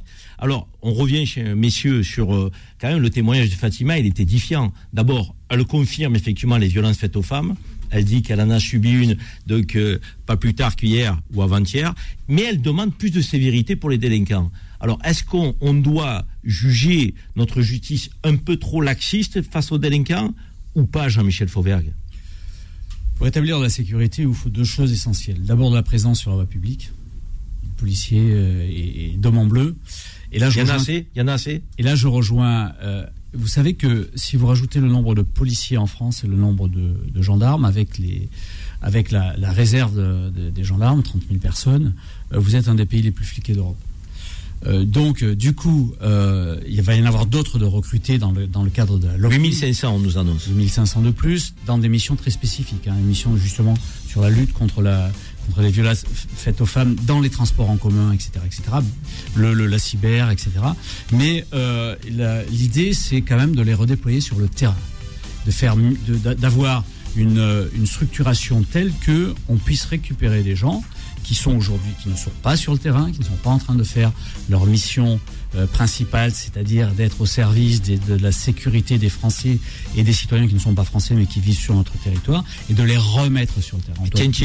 Plus de bleu sur le terrain, ça ressemble un peu à la police de proximité, ça, Bien, bien évidemment, c'est- c'est- c'est- c'est- il faut du contact sur le terrain. Alors, euh, moi je vous le dis, j'étais essentiellement un commissaire euh, qui s'occupait de, de, de services euh, plutôt répressifs, faut pas dire, peut tout dire du reste, sauf qu'il est préventif quand même, il est assez répressif. Mais pour, auto- pour autant, j'ai été directeur départemental de la sécurité publique à Cayenne et, euh, et je me suis occupé aussi de prévention. Il faut à la fois la prévention et la répression. Marcher sur nos deux de- jambes. mais- mettre plus de gens euh, sur le terrain, c'est ce à quoi s'est engagé le ministre de l'Intérieur. Et de ce point de vue-là, euh, ça c'est la, la première chose. Et la deuxième chose, une réponse pénale, une, une- une sanction pénale Appropriée. immédiate Et adaptée. Et adapté. Immédiate. On va y revenir. Merci Jean-Michel. Donc de ces précisions, plus de bleu sur la voie publique, ça ressemble à la police de proximité. On va demander à Moussa ce qu'il en pense après une petite page de pub. Restez fidèles aux engagés. Les engagés, les engagés reviennent dans un instant. 10h midi. Les engagés présentés par Karim Zeribi sur Beurre FM. De retour dans les engagés pour la dernière ligne droite. Qu'est-ce que ça passe vite Moi, j'aimerais être avec vous pendant encore une heure ou deux là. On a des débats, on a des, échanges, on a de l'information donc à vous donner. On a de bons invités. Jean-Michel Fauvergue, ancien patron du RAID, ancien député de la République en marche, rapporteur de la loi sécurité globale. Moussa, représentant associatif d'un quartier de Seine-Saint-Denis, né dans les quartiers, acteur associatif des quartiers. Il connaît ça par cœur. Et des auditeurs qui ne cessent d'appeler. Désolé, je pourrais pas tous vous prendre. Ça va très vite. Moussa, la responsabilité des parents. Fatima, notre auditrice, tout à l'heure, a pointé cette question. Qu'est-ce qu'on voit dans les quartiers? Des parents dépassés, des parents démissionnaires, des parents qu'il faut accompagner, aider, ou des parents qu'il faut rappeler un peu à la règle? Parce que, comme je le disais, mettre des enfants implique quelques responsabilités. C'est quoi la réalité? C'est quoi la, vraie- la vraie vie, Moussa? Ben, pour les parents, euh, moi je dirais, comme on disait tout à l'heure, ben, justement, ben, on a des parents qui sont démissionnaires. Ça existe. Ça existe. Voilà. Ça existe. Démissionnaires, très souvent parce que ben il y a la difficulté euh, de la famille, il y a la difficulté de l'éducation à la maison, il y a la difficulté, aussi de, l'école, hein, c'est-à-dire le cursus scolaire. Très souvent, euh, ils arrivent à l'école, c'est compliqué, euh, à la maison, c'est compliqué, dehors, c'est compliqué. Mais ça, ça joue beaucoup aussi sur la monoparentalité. On a des mamans qui vivent seules, qui sont sans mari. Euh, qui Il y en a de plus en plus, je crois. Oui, il y en a de plus en plus. Oui, mais là aussi, ne généralisons pas. Il y a des mamans qui arrivent à élever leurs enfants parfaitement, qui sont seules, qui travaillent, qui sont au four au moulin, comme on dit, et qui sont exemplaires. Donc, ne laissons pas croire que toutes les familles monoparentales sont synonymes de problèmes. Non, en fait, Hein je, je- je dis ça parce que le papa prenait beaucoup de place, très souvent. L'autorité du père. Exactement. Et quand le père n'est plus là, ben, souvent la maman, ben, elle est un peu démissionnaire, elle est un peu à l'abandon. Donc, justement, c'est là où elle fait appel aux services sociaux qui, aident euh, beaucoup dans ce, domaine-là. Parce que, bon, moi, en tout cas, je travaille dans une association, j'ai eu beaucoup de retours euh, euh, des parents. Très souvent, ben, violence, violence faite aux femmes. hein. Donc, on a dû régler beaucoup de problèmes aussi, sans vraiment passer par la police parce qu'il y a des problèmes qu'on peut régler entre nous sans vraiment passer par la police, parce que c'est vrai très souvent, ben, La ça médiation, fait, ça la de la médiation. c'est des conflits après euh, sur le quartier, tout le monde est au courant de ce qui se passe euh, de famille en famille. Mais sur les parents qui sont démissionnaires, il y en a beaucoup, oui, il y en a beaucoup. Bon, est-ce que tu es favorable, Moussa, à la, à la police de proximité? Parce que euh, c'est un concept qui a existé. Nicolas Sarkozy l'a enlevé, il a supprimé des effectifs. Est-ce qu'aujourd'hui, tu dis revenir avec plus de bleus dans les quartiers, au quotidien, en patrouille, qui connaissent bien la cité, qui connaissent bien les habitants? Est-ce que ça, on en a besoin? Pour moi, euh, je l'ai vécu, donc oui, complètement. C'est positif. Moi, pour moi, c'est positif parce que nous, notre génération, comme je disais tout à l'heure, euh, on a grandi avec avec la police de proximité. Nous, on avait un commissariat euh, dans notre quartier qui était euh, au rez-de-chaussée, dans un bâtiment, et ça se passait très très bien. Voilà. Quand on entend Moussa, on se dit les habitants des quartiers, ben, très, ils veulent bien. plus de sécurité. Ils sont pas complices des délinquants, comme certains veulent le laisser entendre. Shakib, Shakib qui nous appelle dans le 94, qui veut nous parler d'insécurité. Shakib, en 30 secondes, vous avez envie de nous dire quoi? Oui, en 30 secondes. euh, L'émission était très intéressante. J'arrive à la fin. Juste pour vous dire, vous avez posé une question pour savoir si, à, notre avis, l'insécurité a augmenté en France ou pas. Moi, le sentiment que j'ai, moi, je suis comme Moussa, j'ai vécu toute ma vie en banlieue. Et moi, j'ai pas l'impression qu'elle est augmentée, mais elle s'est démocratisée. C'est-à-dire qu'avant, dans nos villes, il y avait des points chauds. Aujourd'hui, c'est un peu dans toute la ville. Et, et le- l'origine aurait été le problème. Si on veut le régler, j'ai entendu, bien sûr, plus de bleus, plus de caméras, etc. Mais pour moi, c'est une partie de la solution, mais c'est pas la solution parce que c'est symptomatique. Ça me rappelle un peu toute proportion gardée quand on est en guerre et on dit ah ben on n'y arrive pas, on va envoyer plus de soldats, plus d'armes, plus. Et Et ça, c'est quoi la mesure qu'il faudrait prendre, Shakib Selon vous, une mesure avant qu'on se quitte. une mesure, une mesure, en réalité, c'est aller plus loin que la prévention. Ça veut dire, c'est euh, d'ailleurs, ce serait un, un sujet très intéressant pour la prochaine fois. C'est la discrimination sociale qui existe dans les banlieues. En réalité, il y a des gens sont prisonniers dans leur dans leur cité. C'est une prison à ciel ouvert. Moi, quand j'étais petit, il y avait avec moi des amis dans le même groupe, des voyous et des gens très bons à l'école. De tous mes amis bons à l'école, il n'y en a pas un seul qui s'en est sorti. Parce qu'en réalité, quand on essaie de fuir ça, qu'on essaie de fuir ça, on n'y arrive pas. Le problème en banlieue, c'est qu'aujourd'hui, le premier recruteur de France dans, dans, dans les banlieues, c'est la rue. C'est ça le premier recruteur de France. Shakib, on va ouvrir un débat prochainement sur ce sujet parce que moi je suis pas d'accord avec vous. Le déterminisme social, la pauvreté, donc ne justifie pas la délinquance. Il y a des gens très pauvres qui sont très respectueux, très honnêtes et c'est l'immense majorité. Et beaucoup trouvent leur place dans la société. Et si vous suivez les engagés, à la fin de notre émission, on a la rubrique qui s'appelle la personnalité de la semaine et c'est toujours quelqu'un issu des quartiers la plupart du temps, issu de l'immigration que nous mettons à l'honneur pour un parcours exemplaire. Et il y en a des milliers, pour pas dire des millions, mon cher. C'est vrai, À bientôt, on reparlera de ce sujet et vous serez avec nous. Parfait. À bientôt, mon Shakib. à Avec bientôt. plaisir. Alors, on a euh, encore une fois cette sensation euh, qu'il nous manque pas grand-chose, un peu plus de bleu, un peu plus de sanctions, beaucoup plus de prévention. Le mot de la fin, qu'est-ce que ça serait pour vous, Jean-Michel Fauvergue? Le mot de la fin, c'est de effectivement euh, que, la, la police et gendarmerie euh, euh, soient plus présentes sur le terrain. Elle le sera par un, système dont, peu de personnes imaginent l'évolution. C'est la, c'est la réserve.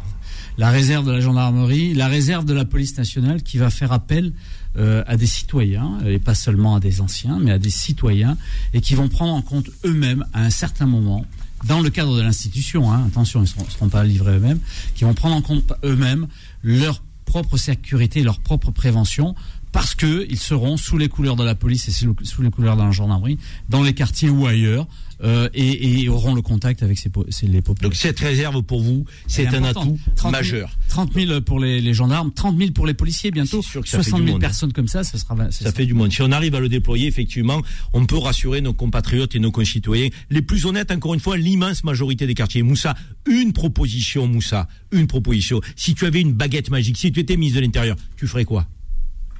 Ben moi, si je serais ministre de l'Intérieur, ce qui me plairait, j'aurais d'abord euh, voulu être ministre de la ville pour la politique de la ville. Donc pour toi, il faut attaquer ça par la politique de la Par ville. la politique de la ville. Nos- euh, première chose, euh, revoir les budgets des communes, parce que ce qui nous permet d'avoir un résultat sur le terrain aussi, parce que la police fait son travail, mais nous aussi on doit faire notre travail. Mais ça passe aussi par les finances. Complémentarité, complémentarité, État. Merci Moussa. On va lancer, merci messieurs, c'est un débat passionnant, mais il faut prendre plus de temps, donc on y reviendra effectivement à l'avenir dans les engagés. On lance notre rubrique de la semaine qui est la La personnalité de la semaine. personnalité de la semaine. Euh, Faudil, qui est la personnalité de la semaine aujourd'hui? Eh ben, pour notre personnalité de la semaine, je vous emmène cette fois-ci à Puton, en région parisienne, pour vous présenter Hakim Benamer. Né à Alger, ses parents s'installent en région parisienne quand il avait 6 ans. Quelques années plus tard, sa famille retourne en Algérie et Hakim se retrouve sur les premières pages de sa vie. Intrépide et dynamique, il effleure la vie comme elle lui sourit. Enfant, il avait déjà des rêves plein la tête.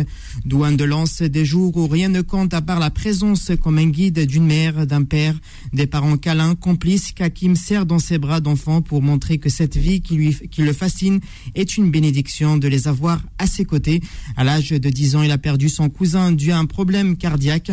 Marqué par cette perte d'un être cher, il jura de devenir cardiologue. Ses parents le, le regarde grandir et évoluer. Ses années scolaires vont être illuminées de succès avant un retour en France pour continuer ses études de médecine à l'université de la Sorbonne. Au gré de beaucoup d'efforts, il décroche un diplôme universitaire d'électrocardiographie en 1984. Sept ans plus tard, il obtient un autre diplôme d'échographie cardiaque. Quelques années après, il devient membre associé de la Société française de cardiologie. Symbole de persévérance et de travail, il devient chef de clinique assistant pendant quatre ans. Un parcours atypique qui, par le travail, lui a permis d'occuper plusieurs postes dans la cardiologie en France. Il est actuellement cardiologue chef de service à l'hôpital Foch. Comme quoi le célèbre écrivain, poète, aviateur et reporter français Antoine de Saint-Exupéry avait raison en écrivant Fais de ta vie un rêve et d'un rêve une réalité. Hakim Benamer avait un rêve de jeunesse. Il avait fait de ce rêve une réalité, mon cher Karim. Bonjour Hakim. Bonjour Karim. Quelle fierté, quelle fierté à écouter le portrait que Faudil a dressé de vous, cardiologue, investi dans votre métier comme jamais, né à Alger. Euh, vous avez été décoré euh, récemment, je crois, par Alain Menck de l'ordre euh, du mérite. franchement, vous êtes fier de votre parcours Vos parents sont fiers de votre parcours? Ah ben, mes, parents sont fiers de, mon parcours. Maman, elle, n'est plus là, mais mon père est très fier. Mais je suis sûr qu'elle est fière aussi euh, de son côté. Et euh, je crois que ce, ce, portrait très poétique qui a été fait de moi, je remercie Fodil, est, est, une réalité. Et je pense qu'un des messages très importants euh, qu'il y a dedans, c'est qu'il faut, il faut savoir rêver. Et une fois qu'on euh, on a rêvé, il faut avoir confiance en soi. Et après, il faut travailler. Pas décevoir. Et je pense que c'est vraiment ces éléments-là qui sont très importants. Les gamins qui sont aujourd'hui euh, étudiants ou qui sont en médecine, quel est le conseil que vous leur donneriez? Il faut qu'ils s'accrochent? Absolument. Il faut qu'ils s'accrochent, il faut qu'ils travaillent encore plus que les autres. Euh, et puis, il faut qu'ils croient en eux. Il n'y a absolument aucune fatalité, bien au contraire. Euh, le fait des aides d'extraction euh, modestes, etc. J'ai écouté ce que vous disiez juste avant. Je pense que ça ne doit pas être un handicap, ça doit être les racines d'une énergie particulière, un petit peu revancharde, mais dans le côté positif des choses, pour aller, aller vers le succès, aller vers ses rêves. Aller, aller chercher dans sa condition modeste aussi les ressources, l'ambition. Hakim, vous êtes un exemple, vous le savez, vous êtes un exemple fabuleux pour les enfants issus d'immigration. On est fiers de vous. On est fiers que vous soyez français. On est fiers de notre pays quand on a une réussite comme la vôtre.